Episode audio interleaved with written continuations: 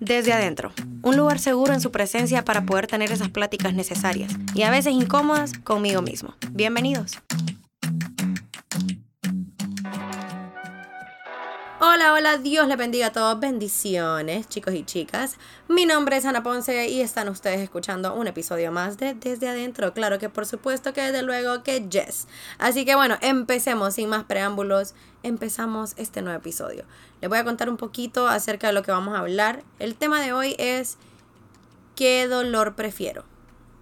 ¿Qué dolor preferís? ¿Qué dolor prefiero? Es la elección de dolores es la decisión de dolores. Ese es el tema de hoy. ¿Qué dolor prefiero? Y ustedes se preguntarán, Hannah, ¿cómo así que qué dolor prefiero? Nadie prefiere el dolor. ¿Qué onda? ¿Estás loca? Puede ser. Eh, se preguntarán y se preocuparán también ustedes de decir, ay, no va a saber de qué va a hablar esta mujer hoy. Pero les prometo de verdad que es con toda la mejor intención del mundo, ¿ok? Les voy a dar un poquito de historia de fondo acerca de qué me llevó a grabar este episodio para podérselos contar a ustedes.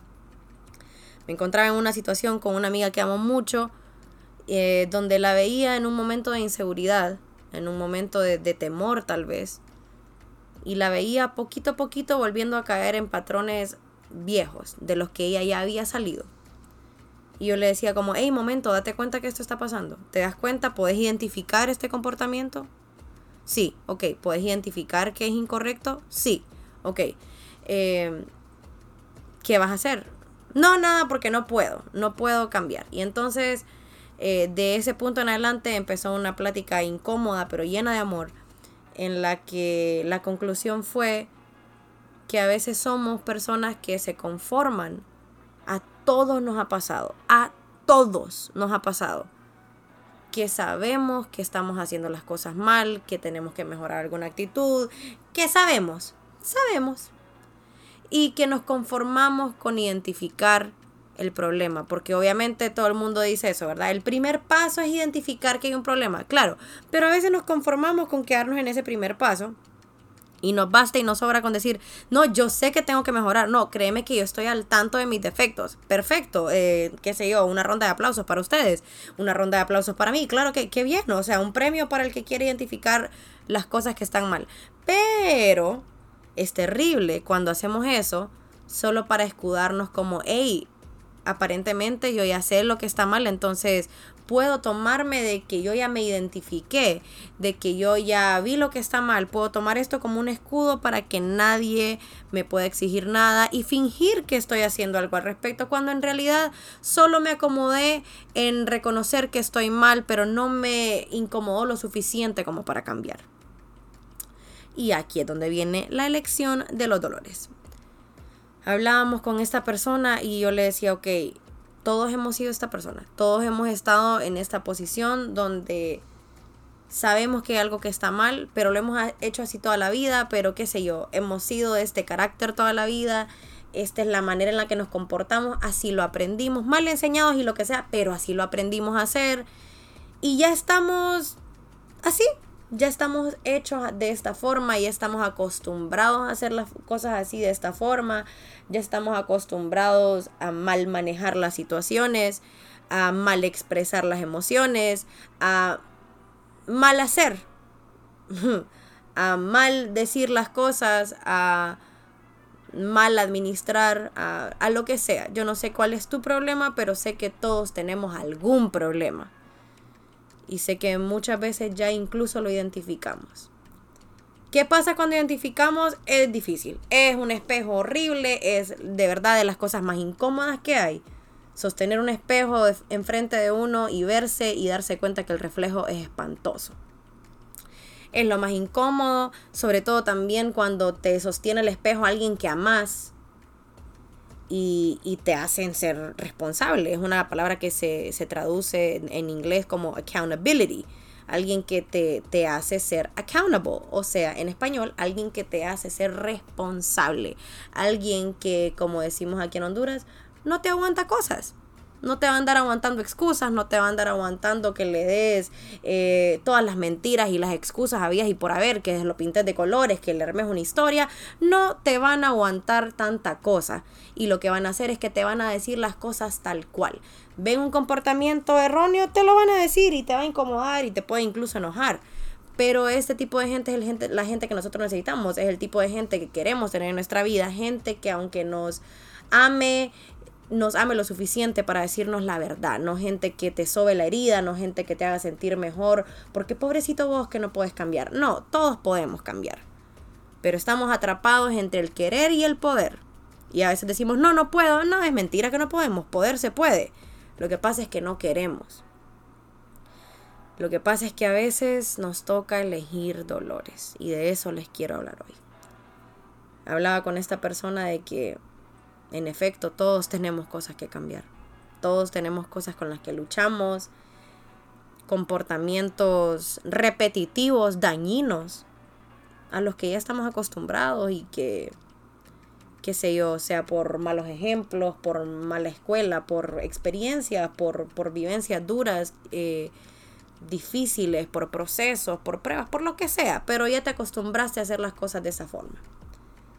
Te acostumbraste a responderle mal a la gente, te acostumbraste a huir cuando te sentías incómodo, te acostumbraste a abandonar antes de que te abandonen, te acostumbraste a dejar las cosas a medias, te acostumbraste a que no, no le recibís nada a nadie porque nadie tiene la razón, solo vos. Y, llegamos a este punto y me duele decirlo porque ya he sido esta persona y porque de verdad el Señor sabe que estoy tratando mucho, pero qué difícil es de no ser esta persona que lo sabe todo. Que te dicen, hey, fíjate que me parece que ya sé, ya sé. Fíjate que esto no es correcto. Sí, ya sé, hombre, ya sé. No, es que, que vieras qué difícil. No, ya sé. No me digas que ya sé fíjate que hoy tuviste una mala actitud y se vio, ay, no, ni me digas que yo ya sé, ay, ya sé. ¿Saben por qué les puedo decir esto? Porque he sido yo. ay, qué difícil, qué horrible, qué horrible ser esta persona que dice, ya sé. Y que aunque sabe, no le cala lo suficiente como para cambiarlo. Qué difícil ser esta persona que sabe lo que tiene que cambiar que le duele saber que tiene defectos que cambiar, que le duele saber que tiene cosas que lastiman a la gente que ama, que le duele saber que hace o no hace cosas que que determinan mucho en el día a día, que determinan mucho en su trabajo, en su familia, en sus estudios, en sus relaciones interpersonales, en su autoestima, en todo. Y que sabe, pero pero no pasa nada con saber. Que sencillamente se excusa en ya sé, para hacerle creer a todo el mundo que el ya sé significa ya sé y estoy trabajando en esto, pero que en realidad solo es ya sé, deja de hablarme de esto porque no lo quiero enfrentar.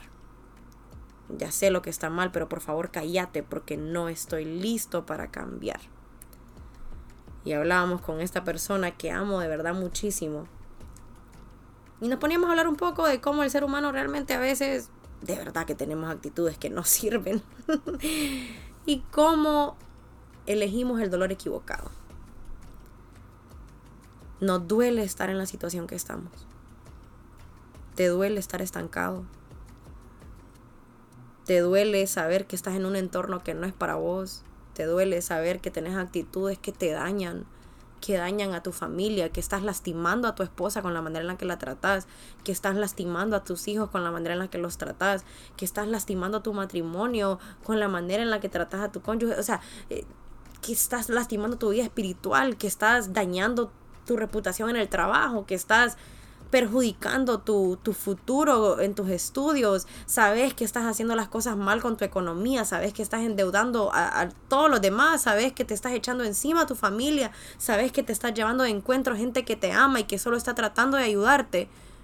Y decís, no, pero es que nadie me entiende. No, sí te entienden. Lo que pasa es que estás muy cómodo tú como para querer hacer algo al respecto. Es que nadie me tiene empatía. No, todo el mundo ya se cansó de tenerte empatía y quieren ver que querás hacer algo al respecto. Es que nadie es empático. Sí, sí, todos somos empáticos.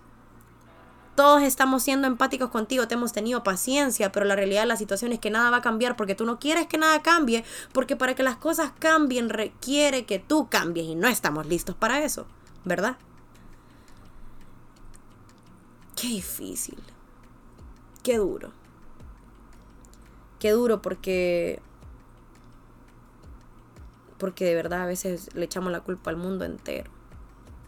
Es que nadie me entiende, sí te entienden. Tú sabes que le estás haciendo daño, qué sé yo, a tu esposo, a tu esposa, a tus hijos, a tu familia, a tus hermanos, a tus padres. Tú sabes que lastimas el corazón de tus padres. Tú sabes que tus papás se han esforzado toda la vida por darte lo mejor y que la manera en la que tú te comportas solo lastima y escupe todo su esfuerzo y no te importa. No, es que sí me importa. ¿Te importa lo suficiente para cambiar o solo te importa lo suficiente para sentirte culpable? Y es importante que recordemos esto, que la culpa y el arrepentimiento son dos cosas distintas. La culpa te lleva como Judas a colgarte. La culpa te lleva a quitarte la vida, mientras que el arrepentimiento te lleva a dar frutos de arrepentimiento. La tristeza que no viene de Dios te lleva a la muerte. Ejemplo número uno, Judas. ¿Hizo las cosas mal? Sí. ¿Se arrepintió? No, solo sintió culpa. Sintió culpa. Sintió tanta culpa que se terminó quitando la vida, pero no tuvo el tiempo para arrepentirse. ¿Pedro hizo las cosas mal? Sí, también las hizo mal. Pero Pedro sí se arrepintió. Pedro no tenía culpa, Pedro tenía arrepentimiento. Y esto quiere decir que su tristeza era tanta que lo llevó a hacer las cosas diferentes, mientras que Judas, su tristeza era tanta que lo llevó a quitarse la vida, pero no lo suficiente como para hacer las cosas distintas ni enfrentar lo que había hecho. Qué difícil. Este es un tema feo, chicos, yo lo sé. Feo. Feo. Pero es necesario. ¿Qué preferimos? ¿Qué dolor preferís? ¿Preferís el dolor toda tu vida de saber que te quedaste estancado haciéndolo de siempre, que nunca pudiste llegar a los objetivos que querías llegar porque no tuviste la disciplina para hacerlo, porque no tuviste el carácter para enfrentarte a tus defectos, porque no tuviste la valentía para hacer las cosas diferentes. ¿Preferís el dolor de la decepción o preferís el dolor del esfuerzo? El dolor del esfuerzo de tener que levantarte todos los días en contra de tu instinto y hacer las cosas diferentes. El dolor de tragarte tu orgullo y pedir perdón. El dolor de empezar a ser disciplinado con cosas que no eras disciplinado antes. ¿Saben qué? Esto es como hacer ejercicio. Preferimos que el dolor de, de enfermarnos y morir. O el dolor de levantarnos todos los días y hacer, qué sé yo, hacer deporte, alimentarte mejor, cuidar tu templo, decir que no a las cosas a las que les quisieras decir que sí, decir que sí a las cosas a las que de verdad tenés ganas de decirles que no. Al final, un dolor se va a elegir. Vas a elegir si esto, por eso les doy el ejemplo del ejercicio. Al final vas a elegir si te duelen las rodillas desde los 30 o si te duelen las piernas por haber hecho ejercicio. o sea, vamos a elegir que algo nos duela. Pero ¿qué te va a doler? ¿El dolor del esfuerzo o el dolor de la decepción de que nunca tuviste la valentía para esforzarte? ¿Qué te va a doler? ¿Te va a doler que te enfermaste temprano y nunca pudiste disfrutar a tus hijos? ¿O te va a doler que todas las mañanas te tenés que levantar antes que todo el mundo y hacer el esfuerzo de hacer las cosas distintas? ¿Qué te va a doler? ¿Te va a doler que nunca pudiste cumplirle el sueño a tus padres de verte alcanzar tus sueños? ¿O te va a doler que mientras todos se toman vacaciones y toman la vida como que no tuvieran responsabilidades, tú tienes el dolor de que tú te levantas sabiendo que te toca ser responsable, qué sé yo, estudiar, hacer tareas, trabajar un poco más que todos, porque sabes que vas a cambiar el destino de tu familia. ¿Qué prefieres? ¿Prefieres el dolor de quedarte estancado toda la vida o el dolor de esforzarte un poquito ahorita para poder cosechar después? Dice la palabra que el que siembra con lágrimas va a cosechar con regocijo. Y esto, ojo, esto no es agarrar las lágrimas y sembrarlas. Ah, no me refiero a eso. Me refiero a que a pesar del dolor, seguís sembrando. El que siembra con lágrimas no es, que, no es el que siembra las lágrimas, no.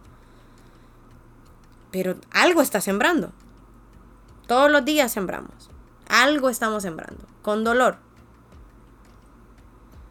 Puede ser que con dolor pero yo prefiero mil veces y te quiero motivar a que elijas el dolor del esfuerzo.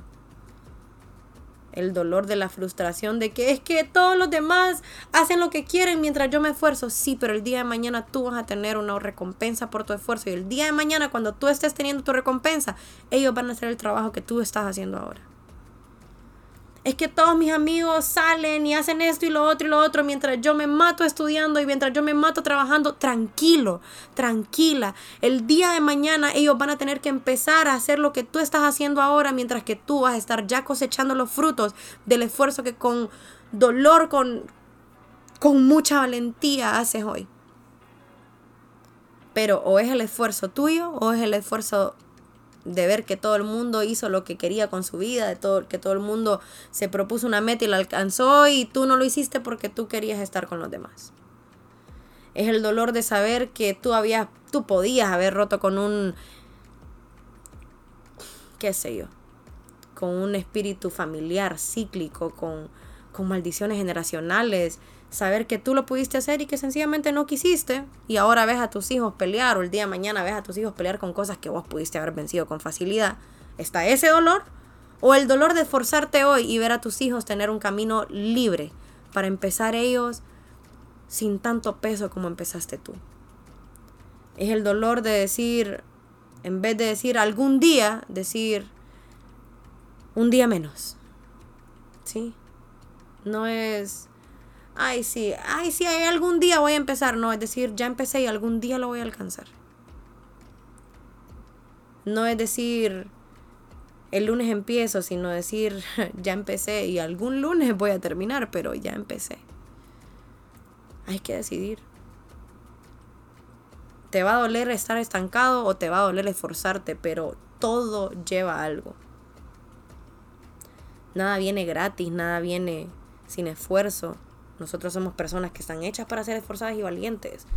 O sea, la mentalidad de desierto solo es para gente que está en el desierto constantemente, solo está para gente que que salió de Egipto, sí es cierto, pero que no ha llegado a la tierra prometida, o sea, vos vas a decidir si te quieres quedar en el desierto toda tu vida y me parece fantástico, o sea, ¿quién no se quiere quedar en un lugar donde te cae maná del cielo, tenés nube de día, fuego de noche? O sea, muy bonito todo, pero estás en el desierto todo te cae del cielo, sí, pero estás en el desierto. Pero no has llegado a vivir la promesa de la tierra prometida, valga la redundancia, no has llegado a vivir el cumplimiento de, la promesa de tus antepasados, no lo has llegado a vivir y no lo vas a llegar a vivir si no te querés esforzar, porque para entrar a Canaán se necesita esfuérzate y sé valiente. Las normas del desierto no son las normas de Canaán, las normas de la gente que se quiere quedar atorada en un lugar donde todo le cae del cielo son unas.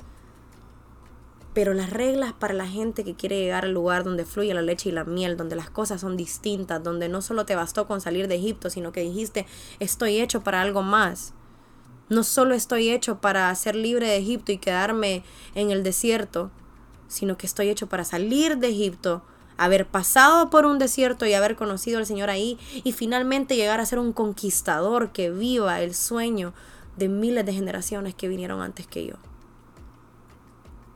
Pero vos lo decidís, o sea, lo hablaba con mi amiga y decíamos, amiga, nadie va a decidir por vos. Nadie se va a esforzar por vos, nadie va a ir a trabajar por vos, nadie se va a levantar en la mañana y va a decir voy a estudiar aunque de verdad hoy no quiero, nadie se va a quedar desvelado haciendo proyectos que nadie más quiere hacer, nadie, nadie va a hacer tu esfuerzo, nadie va a proponerse cumplir las metas que tú te vas a... porque son tuyas, te toca a ti, me toca a mí. Nadie más puede hacerlo por ti. Hay cosas que son divinas que le tocan al Señor. Pero el Señor nos hizo a nosotros esforzados y valientes, así que sí o sí hay cosas que nos tocan a nosotros, que te tocan a ti, que me tocan a mí. Y que realmente hay que decidir qué dolor queremos. ¿Quieres el dolor de la decepción? De saber toda tu vida, de aquí a 10 años pensar, puchica, hubiera empezado hace 10 años. Yo tengo 25 años, de momento. O sea, ahorita que me estás escuchando, tengo 25 años. Es el 2023 todavía, tengo 25 años. Yo de momento puedo decir, no, es que, no, es que ya es muy tarde. No es muy tarde. De hecho, nunca es tarde para empezar. Para empezar, nunca es tarde. Para querer resultados que no sembraste, ahí sí es tarde. Hmm. Ahí sí es tarde. Prefiero mil veces el dolor y el esfuerzo de empezar ahora y decir, puchica, pero es que son mis años más jóvenes, yo debería estar disfrutando. Sí, sí, pero yo puedo disfrutar mi esfuerzo. Yo le puedo encontrar un gusto a mi esfuerzo. Puedo poner mis ojos en la meta y saber que hoy me estoy esforzando y mañana voy a estar disfrutando de esa cosecha que hoy estoy sembrando. Y podría también empezar hasta los 40, pero a los 40 voy a decir, puchica, hubiera empezado a los 25 y si bien es cierto, no va a ser demasiado tarde para empezar, voy a poder empezar, claro, pero mi recompensa va a venir aún más tarde y va a ser culpa mía, no va a ser responsabilidad de nadie más. Mi recompensa va a venir mucho más tarde, mi cosecha va a venir mucho más tarde porque yo decidí sembrar tarde. Entonces yo prefiero mil veces llegar a los 40 y decir, hey, qué bien, empecé a sembrar temprano y ahora estoy cosechando. Que llegar a los 40 y decir, wow, me, me tardé toda, todos mis años jóvenes, toda mi fuerza, todos mis recursos, los gasté en otras cosas en vez de invertirlos en una buena siembra y ahora, hasta ahora, que ya tal vez no tengo la fuerza de antes, ya no tengo la juventud de antes, no tengo el tiempo de antes, hasta ahora voy a tener que empezar a sembrar. Pero bueno, se va a empezar igual. Prefiero mil veces el dolor de esforzarme que el dolor de ver que me estanqué del dolor que, de ver que nunca hice nada al respecto, que mi vida siguió igual, que si yo hubiera sido cinco centavos más valiente, mi vida sería diferente, que si yo hubiera sido cinco centavos más constante, todo sería distinto, que si yo hubiera sido un poco más disciplinado, yo hubiera podido alcanzar lo que los de antes no alcanzaron, que si yo hubiera sido un poco más estable, más firme en mis decisiones, entonces yo hubiera podido llegar a donde mis generaciones anteriores no habían llegado y darle una generación mucho mejor a mis hijos. y si me estás escuchando hoy y pensás, bueno, pero yo llegué a los 40, yo llegué a los 50, para mí es muy tarde, no es tarde. No es tarde para empezar. Si empiezas dentro de una semana, vas a empezar una semana aún más tarde vas a empezar una semana después, pero no, no es tarde para empezar, es que ya me pasaron los años encima, no te han pasado encima. Si tenés un respiro, si tenés pulso, si tenés venas en las cuales pasa sangre por tu cuerpo, si tenés un corazón que late, no es demasiado tarde, todavía podés hacer las cosas diferentes, pero, pero es que ya es muy tarde para mí, pero es que qué vergüenza, preferible el dolor de la vergüenza de empezar que el dolor de la vergüenza de nunca haber hecho nada. Preferible el dolor de la vergüenza de, ay no, hasta ahorita voy a aprender y todos estamos aprendiendo constantemente en la vida, es así. Preferible que muera tu, tu ego, a que mueran tus sueños, preferible que muera tu orgullo, a que mueran las ambiciones, preferible que muera e, ese ego tan fatal, e, esas ganas de aparentar, preferible que muera eso, a que muera la esperanza de una familia que confiaba en que tú ibas a poder hacer las cosas distintas para todos ellos. Me parece que nos toca elegir. Me parece que nos toca decidir. Y todo lo que te voy a preguntar es, ¿qué dolor prefieres?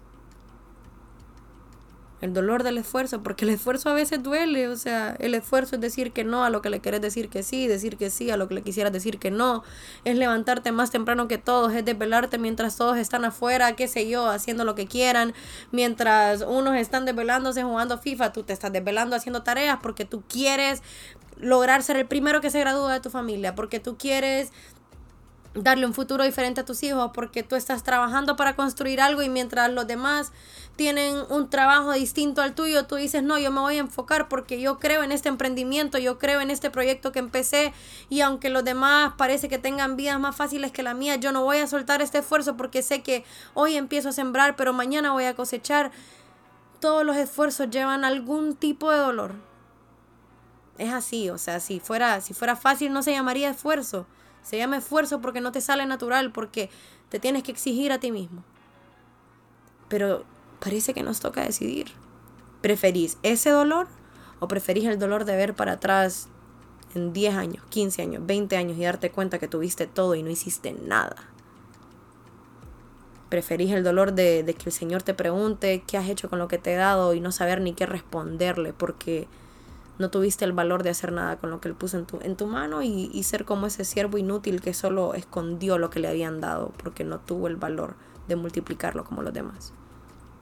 Como esa parábola de los talentos, qué terrible sería que el Señor viniera y te preguntara qué hiciste con lo que te he dado y que le haya dicho, Señor, lo mantuve exactamente como me lo diste. Me diste una semilla, te doy una semilla.